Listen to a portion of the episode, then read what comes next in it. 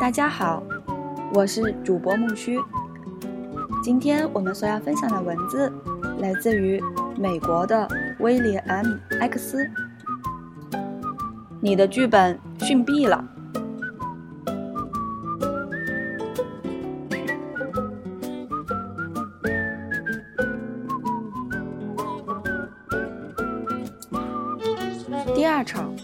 人物。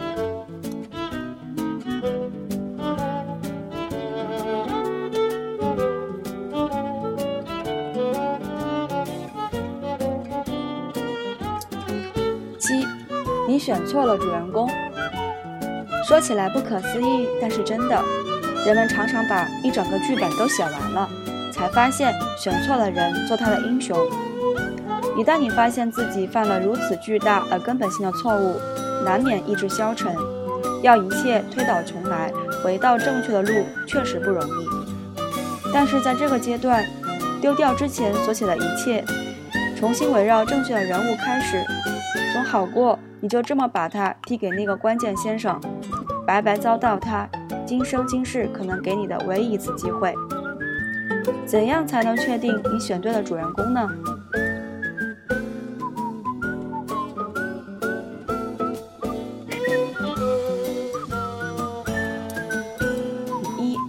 的英雄必须主动。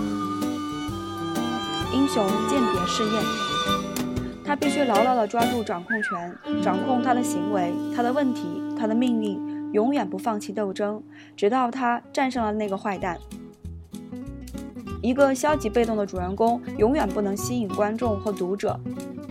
《亡命天涯》中的亡命者查理德·金博尔博士从来就从未放弃，不管是什么问题落到他身上，他都坚持战斗、战斗、战斗，直到找到结果，然后继续战斗。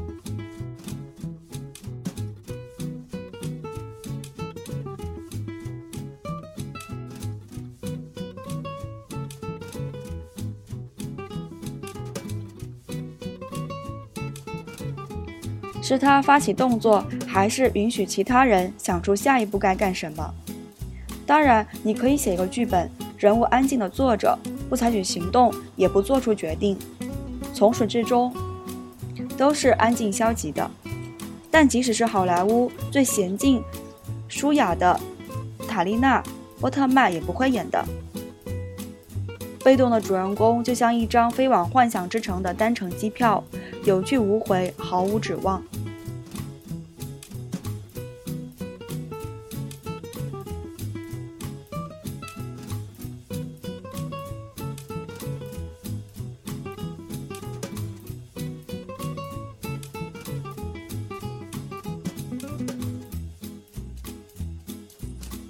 二，你的主人公必须有一个清晰明确的问题。一个问题，这个问题对于读者来说必须简单，必须清晰，而且前十页读者就得知道这个问题，不能是好几个问题，只能是有一个主要问题，也就是这个故事要说的那个。电影更接近短篇故事，而不是长篇小说，一定要简单，就一个问题。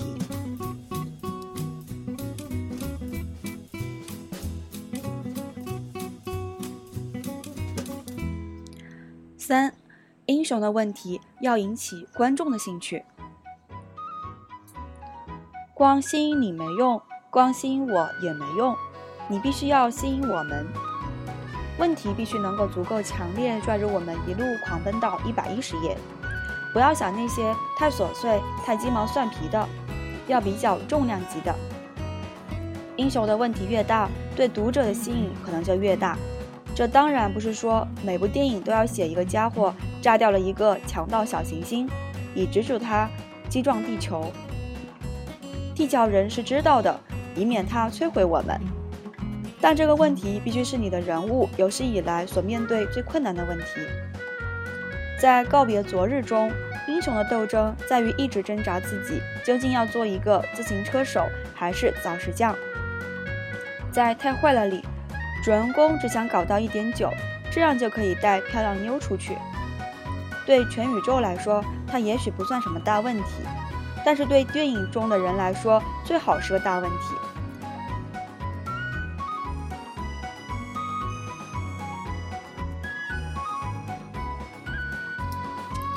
四，英雄必须自己解决他或他的问题。关键时刻没有人能够拯救他，他必须自己搞定。他可以拥有盟友，但是在最后的战役中，你的英雄必须自己击败邪恶力量。如果你是英国人，应该是 Eva，是他想出一个好主意，最后拯救了自己。还有其他什么人救了他？如果是后者，那位其他什么人就是主人公最佳候选人了。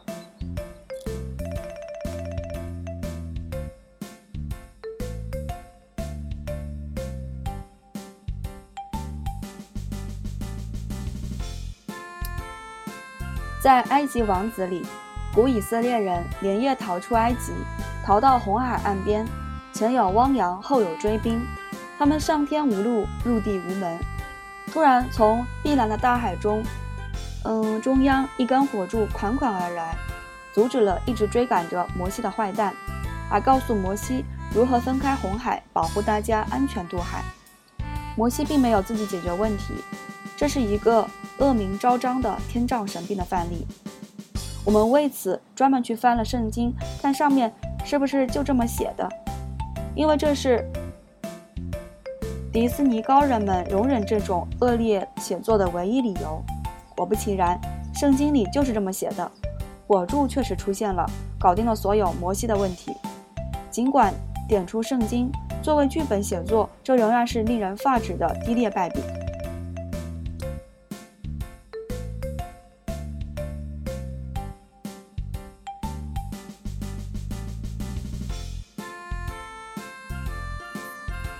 还有《木偶奇遇记》，每次小木偶匹诺曹遇到麻烦，男仙女就会从半空中俯冲而来，给他一些自己找不到的线索。天降神兵是推动故事前进的下下之选，最好不要用它。如果这上面四条标准都亮起红灯，那么你需要认真的重新思考一下你的主人公了。问问自己，你的女英雄一直都困在绞碎机里吗？是不是不停的有越来越大的问题，越来越快的袭向他？他的情绪是不是强烈的足以支撑，足以支撑整个故事？你感兴趣的是他的问题，还是厨房里修了一架战斗机的他姑妈的问题？究竟哪个才是你的心头好？这个故事真的真的是关于他的吗？或者其实关于其他某人的？比如说主角的小弟？这就是为什么你把错料的初稿给读给同朋友看了之后，会傻傻的问一句：“你认为主人公是贝蒂还是维罗妮卡？他是不是绝大多数时间都出现在荧幕上？他是不是奋勇前进，穿越炙热的人灼人的火焰山，并最终得到了改变？那些做出改变的女演员，往往都能得到奥斯卡大叔的垂青。”如果你真选错了主人公，应该高兴才对。你已经做了大量细致的工作，这些都是为你的新故事服务。你可以一路放心向前航行，因为已经确信自己行驶在正确的航线上。当然，最好的消息是你还没有把你的剧本踢出去。如果那样的话，你所有的这些辛苦的海量工作都会变成浪费时间。你真该庆幸自己现在就能发现，而不是等你手拿创新艺人经纪公司的保险项目时才发现。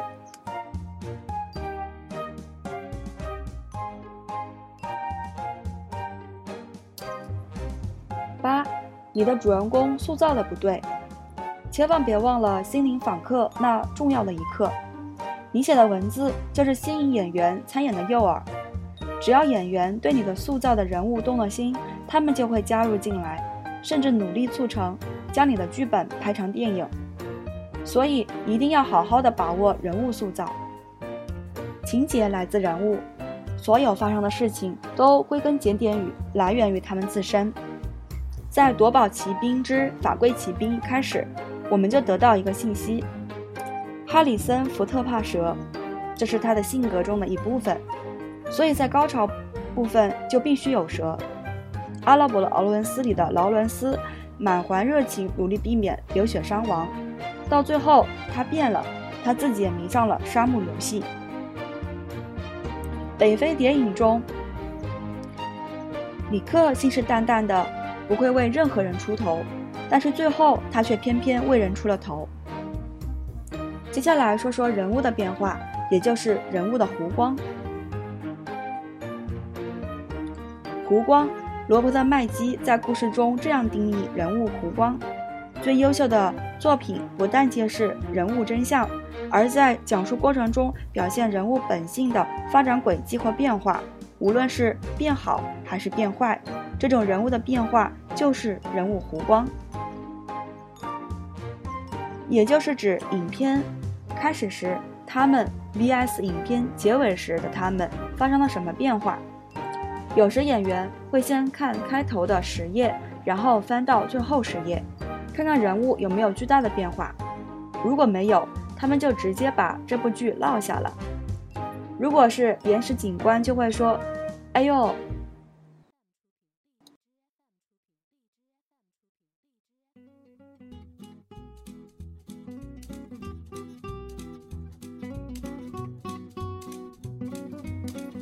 人物转变很重要。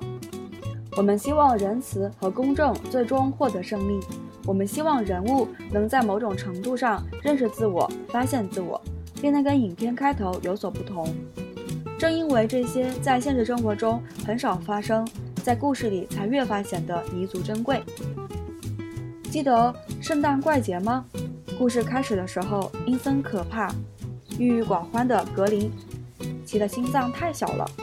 结尾的时候，他的心脏变成了以前的两倍，他笑容满面，与霍卫洛村的居民和睦相处。这是一个巨大的转变。意外的人生里，哈里森福特一开始是一个性情古怪的混蛋，但是被枪击后，他重新发现了人生，最后变成了一个好人。绿野仙踪里，陶乐茜讨厌堪萨斯，结尾的时候却能。回家欣喜若欢。窈窕淑女中一开始的时候，Lisa，杜丽威尔是个举止粗俗的贫民窟女子，最后她变为一个高贵优雅的上层淑女。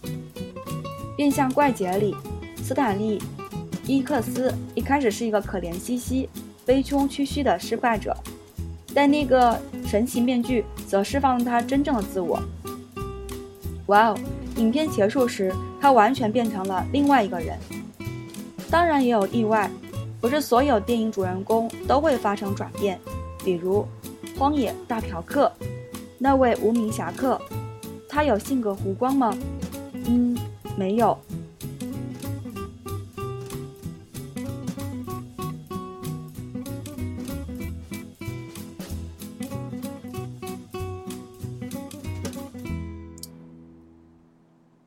在比利·华尔德和 I.A.L. 戴蒙德的桃色公寓里，杰克·莱蒙是废物一个，他的邻居就是这么叫他的。但到影片最后，他学会了做一个受人尊敬的体面人，他是这么叫自己的。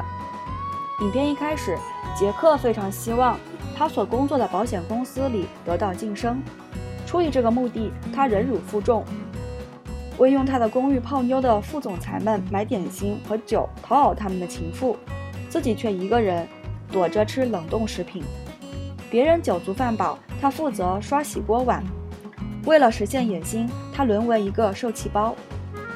大雨里，他让自己的公寓供他的老板和一些傻大姐宝贝颠鸾倒凤。他满腹怨气，但是憋着不敢发作。因为他很清楚，如果不让他们用公寓，他的饭碗可能不保。随后，他把公寓钥匙给弗莱德·麦克莫里，后者来这儿是为了和电梯女孩亲热，偏偏这个女孩正是杰克心仪已久的梦中女孩。可是杰克必须得到她梦寐以生的晋升。然后沿着这条路继续深入，杰克忍无可忍。告诉弗莱德，他不能再用自己的公寓了。在决定用一个有尊严的人之后，杰克放弃了他的工作，他整个人都变了。连他说话的语气都跟以前不同了。正因为他发生的转变，迷人的雪莉·麦克莱恩最后才会和他一起玩纸牌。瞧瞧。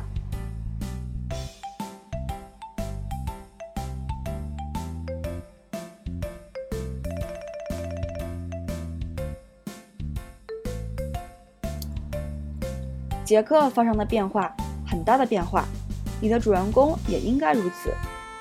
一旦你想清楚了你的主人公为什么是这个样子后，就该按下程序制作剧本的这个多层蛋糕。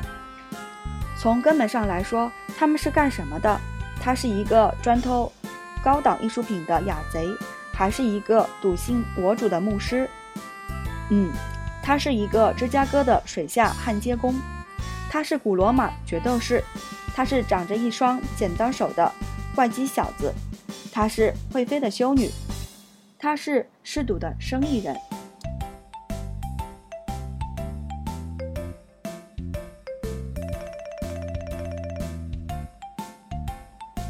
他们有没有内心冲突？萨里是不是既脆弱又坚强？他的内心是不是善恶共存？是不是有一个肩膀上站着天使？另一个肩膀肩膀上站着魔鬼。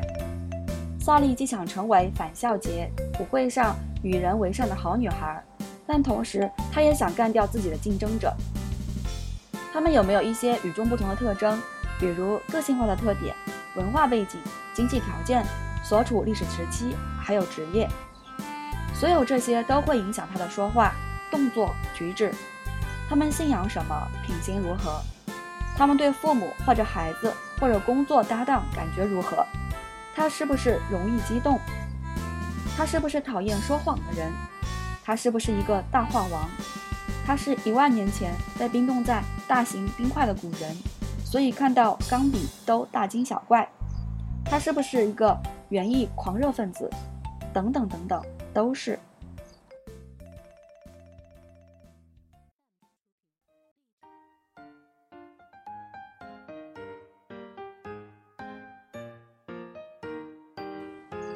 者喜欢细节，演员也是。你的主人公亲吻妻子的狱警时，是不是喜欢卖弄两句法文？他随身口袋里是不是揣着圣，嗯，克里斯托夫勋章？左撇子的习惯对他的生活有什么影响？他是不是把自己拔掉的眉毛在水槽里排成一排？当他必须喊爸爸的时候，他是不是全磕巴？最后，他们在整个故事中是不是始终如一？千万不要为了让让人意外而故意不按常理出牌。一旦你确定了他的核心个性，那么他所做的一切就必须符合他的个性、他的性格。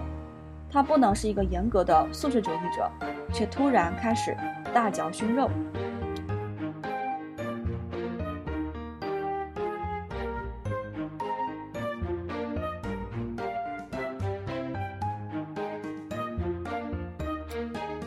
每个人物都想得到点什么，很想很想得到，但是他们想要的却往往不是他们真正需要的。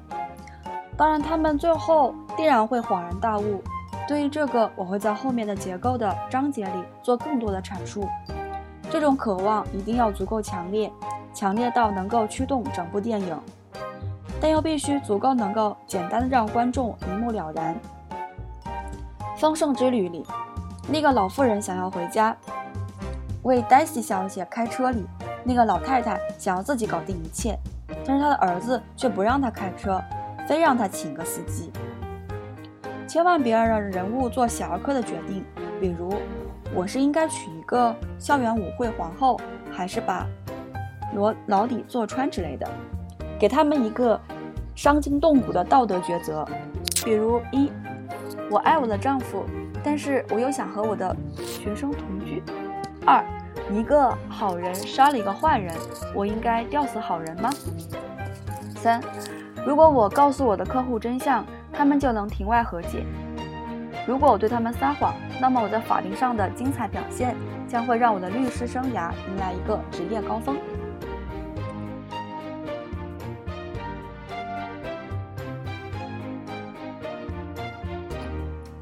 鬼魂就像《哈姆雷特》里的就是顶在你的英雄背后的尖毛，驱使他不得不前进。唐人街中，吉提斯曾经想保护一个女人，但是最后他还是受到了伤害。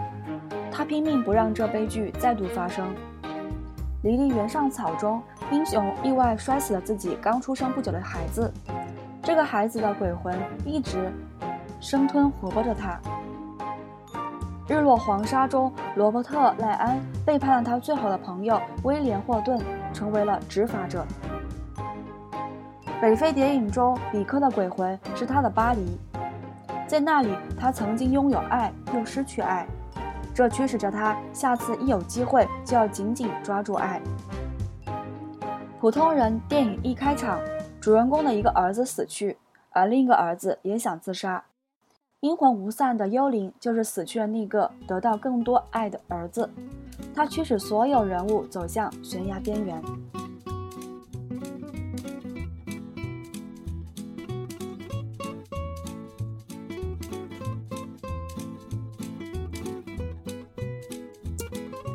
背景故事和这里所说的鬼魂不同，背景故事解释的是他们为什么是这个样子，因为过去发生的某些特定事件，可以是十件事，也可以是六件或者两件。它不是鬼魂，英雄鞋里的石头，而是，比如人物生长在新泽西州，养鸽子，来自码头装卸工人的家庭，是一个拳击手，因为输钱而日渐堕落。可能变成一个冠军挑战者等等的一些情景，鬼魂则是更大的故事背景的一部分。这里就不发挥太多笔墨讨论背景故事和鬼魂了。总之，我们看见的是冰山一角，但是你知道水面之下有什么吗？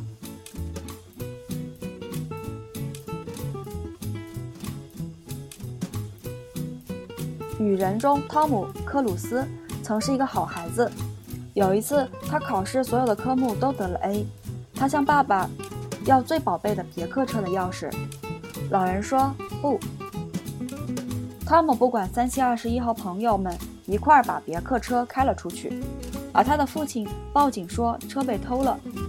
汤姆和朋友都进了监狱，其他孩子的父亲都来接走了他们，只有汤姆的父亲没有。他把汤姆扔在那儿整整两天。一个家伙想要强奸汤姆，而且还用刀刺伤了他。当汤姆终于出狱，他离开了家，从此再也没有回过去。汤姆对过去发生的一切感受，影响了他现在的每个举动。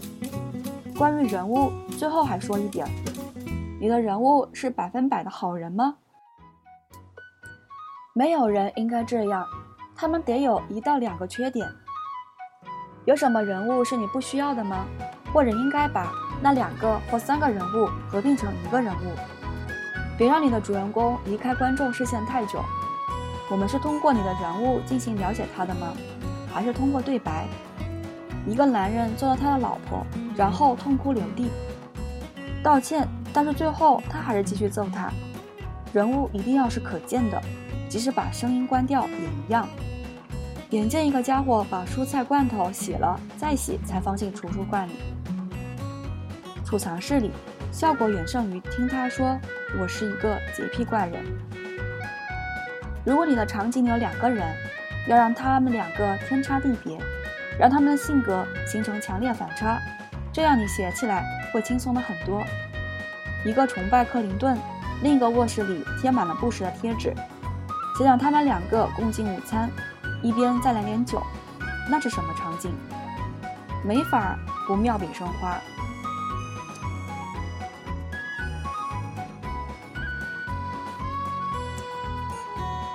你给了你的人物尽可能多的机会来采取行动吗？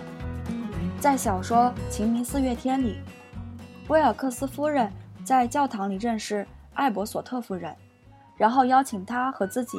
在意大利合租一栋别墅，到了电影剧本里，则变成了威尔克斯夫人在报上登了一则广告，寻找愿意跟他合租别墅的人。这样一来，寻找同租的冒险系数就大大提高。编剧这一改无疑是让威尔克斯夫人的性格变得有趣的多了。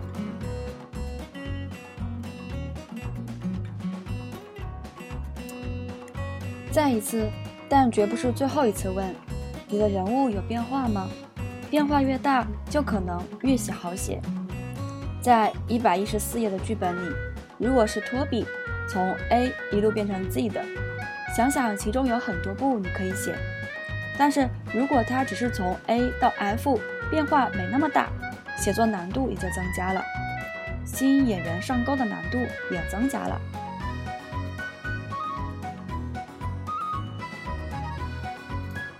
今天我们分享的文字就到这里了，很开心有你的收听，欢迎订阅、点赞、评论，让我们期待下期再见吧，拜拜。